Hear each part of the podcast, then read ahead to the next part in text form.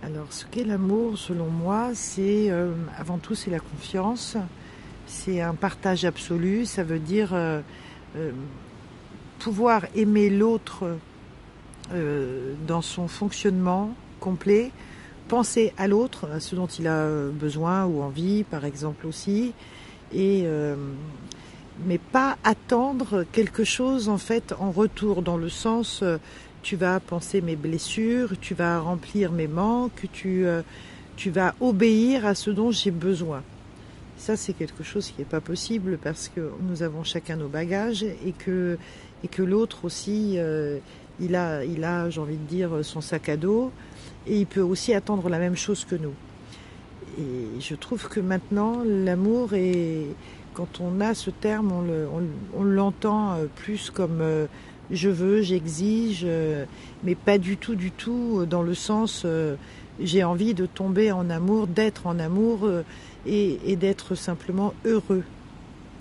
Être en amour, c'est faire une balade, être à deux, partager des choses, c'est euh, être sur la même longueur d'onde, mais, toujours et tout le temps. Et surtout, surtout, s'occuper de, de, mais instinctivement, j'ai envie de dire, hein, du bien-être aussi de l'autre. Pas que de, de prendre l'énergie, de vouloir, de, de toujours tirer les choses à soi. Le début d'une histoire, c'est toujours euh, idyllique et euh, on est toujours sur la même longueur d'onde. Pour une raison simple, en fait, les gens ne se rendent pas compte, mais euh, eh ben, en fait, on fait une vente, quoi. Donc, on se met en vitrine et, et on fait tout pour attirer l'autre, pour se, pour se vendre, pour se vendre, pour que le produit plaise, pour que euh, on soit aimé, qu'on soit choyé, pour, euh, plaire dans le sens, euh, tu vois, je suis capable de, te plaire et de te séduire et de te charmer. Et je vais y arriver parce que de toute façon j'ai besoin de telle et telle chose donc je fais en sorte que ma vente soit complète de façon à ce que tu me donnes ce que je, ce veux, ce dont j'ai besoin. Voilà. L'homme et la femme font ça. hein. Parce qu'on est dans un circuit de consommation.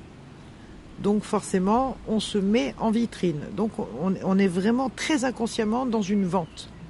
Se vendre pour se caser, se vendre pour obtenir, se vendre pour, euh, pour se réparer, se vendre pour, euh, euh, pour avoir des enfants. Il y a tout un tas de possibilités comme ça, mais quoi qu'il advienne, malheureusement, au départ, c'est souvent ça. Alors que après, dans, ce que, dans, dans ce que tu dis, ensuite, euh, ensuite les choses se désagrègent un peu et puis il y a le quotidien qui vient s'en mêler. Bah oui, parce qu'on peut pas être, euh, on peut pas être euh, commercial toute une vie. À un moment donné, le nature, le, naturel, bah, il revient à, grand galop. Et avec tous les pactages que ça comporte, j'ai fait suffisamment, je te donne suffisamment, tu ne me donnes pas ce dont j'ai besoin. Alors déjà à la base, l'homme et la femme, de toute manière, ils ne pensent pas, ils ne réfléchissent pas de la même façon. Déjà. Donc, euh, il faudrait que les hommes aient un petit manuel sur le- le- les besoins de la femme et, euh, son langage, et vice-versa. Donc, euh, il y a d'ailleurs une pièce de théâtre qui est très connue, Les hommes viennent de Mars, les femmes de Vénus. Franchement, moi, je la trouve géniale parce que c'est tout à fait ça, quoi. On n'a pas le même langage, les mots ne veulent pas dire la même chose. Et puis après, tu me dis que les gens, que les femmes se plaignent. Donc là, j'ai envie de dire euh, le- le- les femmes et les hommes aussi, sauf que les hommes sont plus discrets et, euh, du coup ils en parlent, ils en parlent moins, beaucoup moins. Mais c'est vrai que dans une relation, eh bien, euh, en général, les trois premières années, elles sont plus ou moins en harmonie. Parce que c'est là où on va tout faire pour que le lien s'attache et, euh, et qu'on obtienne ce qu'on veut. Puis après, euh, il y a l'habitude, c'est le naturel qui revient au, galop. Et là, on a les exigences et le quotidien qui se met en place puisqu'il n'y a plus d'efforts. En général, l'homme, il se tait, il dit rien. Et la femme, elle, au contraire, il faut qu'elle déverse. Donc on est quand même assez compliqué. hein. Je suis, je suis une femme et, euh, et ben je, dis, je souligne, c'est vrai que les femmes sont compliquées. Parce qu'elles veulent tout Et puis alors c'est très drôle parce que, euh, euh, par exemple, hein, je donne une image comme ça euh, au début. au début, son amoureux, c'est un grand rêveur, elle adore parce que justement il est léger, parce qu'il s'arrête pas sur des petites choses, parce que il est, il, est un peu tête en l'air. et en fait, au bout de deux ans, trois ans, bah, elle va exactement lui reprocher ce qu'il est, ce qu'il a été, ce qu'elle a adoré. Elle, elle va plus le supporter parce qu'il s'occupe de rien, parce qu'il est jamais là, parce qu'il n'entend jamais rien non plus. Donc bon, c'est euh, assez particulier. On va parler des célibataires euh, endurcis qui ont célibataires ou divorcés, ou en tout cas euh, des gens qui ont eu des expériences auparavant qui ont été un peu lourdes. On avait donc des personnes qui sont euh, un peu éteintes, euh, en souffrance ou euh, traumatisées, choquées d'un passé ou de plusieurs passés et qui ont décidé de faire le tri et de se dire voilà, ça j'ai connu, je n'en veux plus. maintenant, je veux un homme qui soit drôle, présent, généreux. moi, je connais personne, je connais aucune femme qui n'ait pas envie de tout ça en fait. Hein je connais personne qui a envie de rencontrer un imbécile euh, ou un tordu et, dans l'autre sens non plus, un homme n'a pas envie de rencontrer euh, une femme qui est tout, le temps dans, dans les cris, dans, le, dans, les dépenses ou euh, voilà quoi. Donc tout ça, ce sont des paramètres. On a, moi, j'ai la sensation parfois que j'ai l'impression qu'on est dans une boutique et qu'on essaye des vêtements et qu'on se dit tiens celui-là ouais il me va bien la couleur c'est pas mal euh, la longueur de manche est bien euh, on n'achète pas une fringue quoi. Ça s'achète pas l'amour. C'est quelque chose qui euh, qui se ressent qui qui se partage mais mais c'est pas un achat oui oui oui oui oui. Il y a des gens c'est vrai qui arrivent à se rencontrer comme ça. Alors il y, a, un petit, tout petit pourcentage de personnes qui, arrivent à se rencontrer ainsi, et parce que je pense qu'ils ont soit fait déjà un travail sur eux-mêmes, soit ils ont eu suffisamment d'échecs pour lâcher complètement tout et se dire après tout arrivera ce qui doit. Mais et puis on met, on met, on met surtout beaucoup en avant ceux, ceux pour qui ça a fonctionné. Mais en réalité, s'il y a des statistiques qui se font, eh bien, il y a beaucoup plus de gens qui se font avoir, euh, qui sont en souffrance, qui tombent sur des personnes euh, malveillantes. Et tout ça, on n'en parle pas parce que c'est un business, parce que c'est de l'argent et que euh, et que dans n'importe quelle publicité, on va pas mettre en avant ce qui ne va pas, ce qui ne convient pas et ce qui est en douleur. On va mettre en avant les fois où ça se passe bien, évidemment, même si c'est 1%. Voilà. Mais euh, j'en connais qui ont énormément souffert, qui ont euh, souffert même physiquement de blessures, de, vraies blessures. Avec ambulance, avec euh, oui, avec les urgences et tout ça. Parce que mauvaise rencontre. Derrière, sur la toile, en fait, c'est très facile parce que bah parce que c'est une vitrine et que n'importe qui peut s'y infiltrer, n'importe qui peut peut euh, rêver d'être le meilleur personnage possible pour trouver sa proie. Et, une fois qu'il a trouvé une proie, ben, il la lâchera plus. Mais ça, après, c'est plus sur la toile, c'est dans la nature, ça veut dire dans la vie. Et il y a parfois de gros, gros désastres. Et de toute façon, si, si les gens sont toujours dans cette démarche de je veux rencontrer quelqu'un parce que j'estime que je dois être heureuse ou heureux, déjà là, ça va pas, puisque c'est une exigence.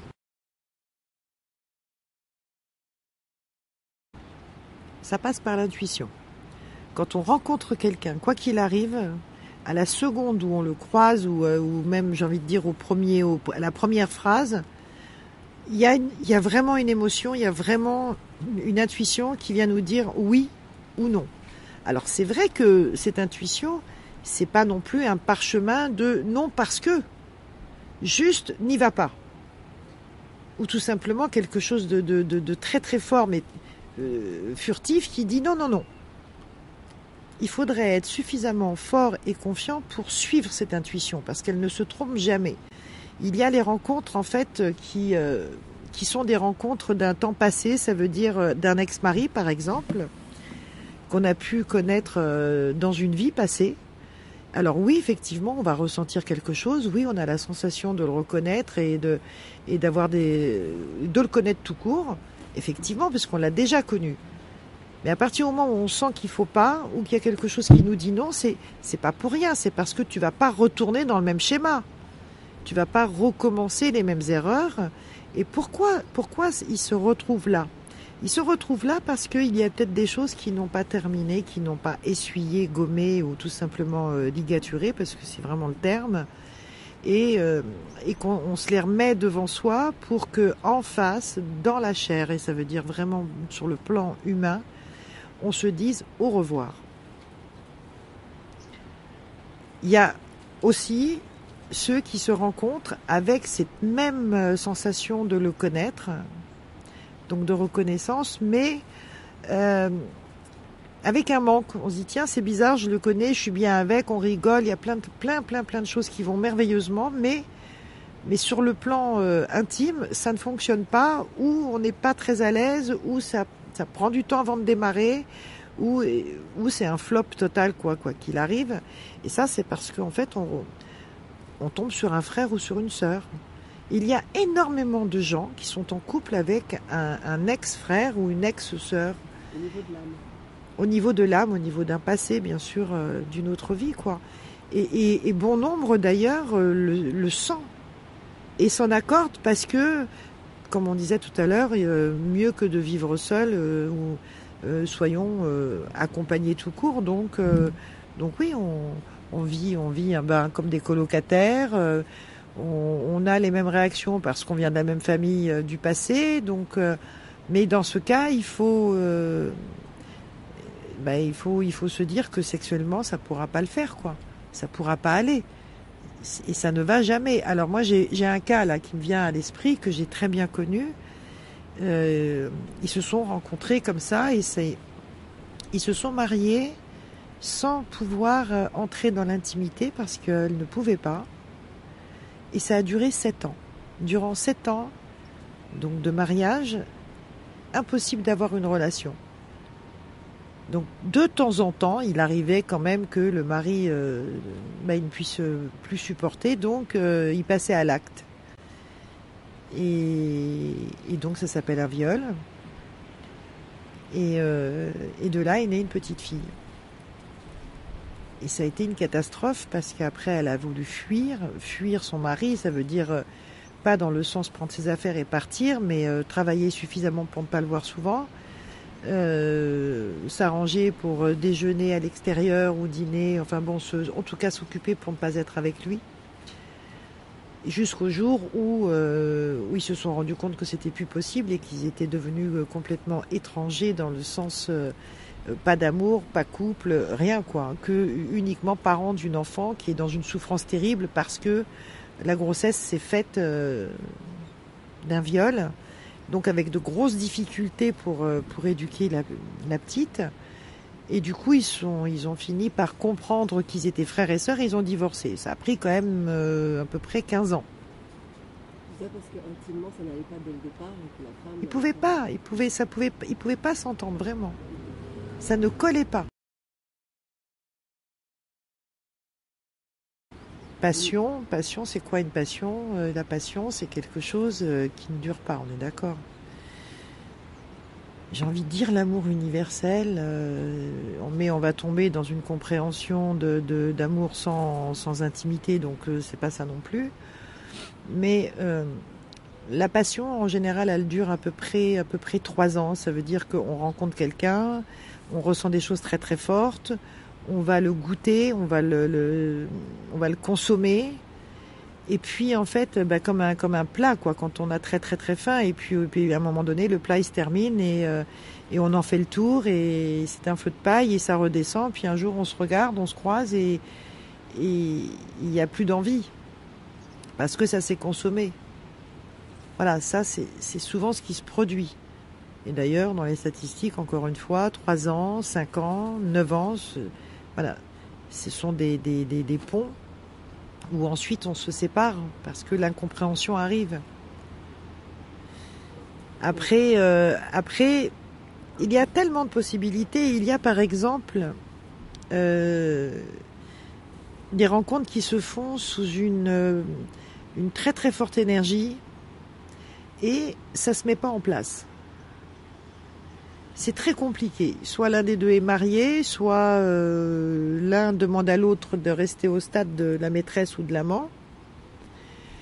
Et on se dit c'est l'homme de ma vie. En fait, c'est c'est euh, pas vraiment ça. Parce que euh, quand c'est vraiment l'amour, tout glisse. Tout est extrêmement facile, extrêmement simple, et les choses se mettent en place et s'installent vraiment sans aucune difficulté. Aucune. Il y a donc des gens, des personnes qui passent toute une vie pensant qu'ils ont rencontré l'homme ou la femme de leur vie, et en fait, ils sont en parallèle de leur vie. Il y a l'autoroute et la nationale. Il y en a énormément. on va prendre un cas classique euh, très simple que tout le monde connaît. C'est euh, euh, l'homme qui a une relation avec sa secrétaire et qui veut pas divorcer parce que il est marié depuis très longtemps, qu'il a quatre enfants et qu'il y a des biens en commun et, donc un aspect financier aussi et que, et que voilà, il n'a pas l'intention de se séparer de sa femme. Donc il demande à sa maîtresse de patienter, mais de patienter 20 ans, 30 ans, en tout cas le temps dont il en aura envie. Et elle, aveuglée par l'amour qu'elle pense partager, elle dit oui. Et elle passe à côté de sa vie et donc elle passe à côté de la rencontre euh, phénoménale qu'elle pourrait euh, faire. Quelque chose qui est difficile, il faut lâcher tout de suite, c'est que c'est pas bon. Soit c'est un frère, soit c'est un père, soit c'est un ex-mari.